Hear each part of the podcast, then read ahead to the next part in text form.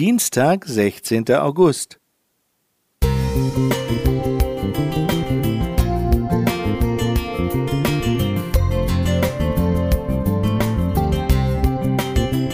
Ein kleiner Lichtblick für den Tag.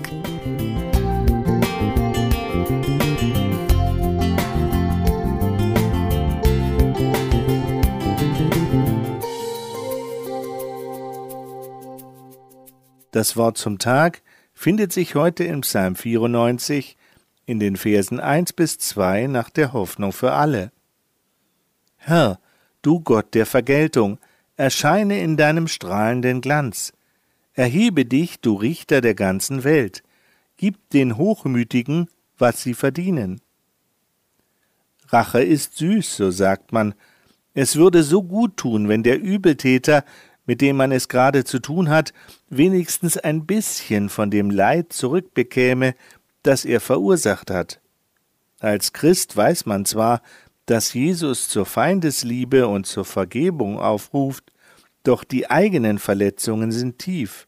Und so ruft mancher wie der obige Schreiber Gott übe Vergeltung, mache dich auf, räche dich und mich. Es gibt vieles, das auf diesem Planeten aus dem Ruder läuft und nach Gottes Eingreifen schreit. Regierungen treiben ihre Staaten in Kriege oder in den wirtschaftlichen Bankrott und schicken Tausende in den Tod oder in den Ruin. Andere spielen mit dem Leben verzweifelter Menschen oder schicken sie in erbärmlichen Booten übers Meer oder machen sie abhängig von Drogen. Kinder werden missbraucht, in ihrer Persönlichkeit gebrochen. In sozialen Medien wird gemobbt und verunglimpft.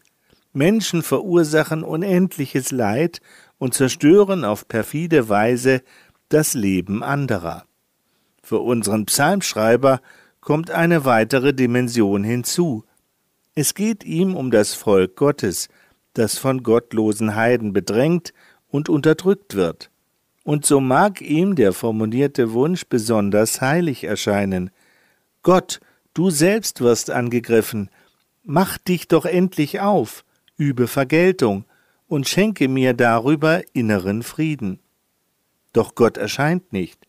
Gott lässt sich nicht einbinden in die Rachegelüste eines Menschen.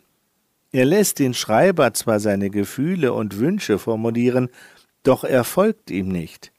Wenn Gott an anderer Stelle sagt, dass die Rache seine Sache ist, dann gehören dazu nicht nur der Zeitpunkt, sondern auch die Art der Vergeltung und ihre Intensität.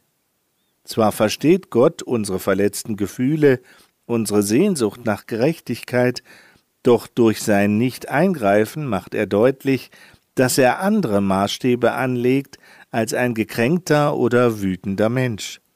Gott will Menschen retten, heilen und versöhnen. Er will Menschen ändern und zu sich rufen. Diesem Ziel ordnet er bis zur Wiederkunft Jesu alles unter.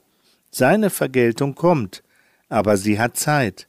Und er erwartet, dass wir ihm diese Zeit lassen, auch wenn es uns manchmal schwerfällt. Heinz Ewald Gattmann Musik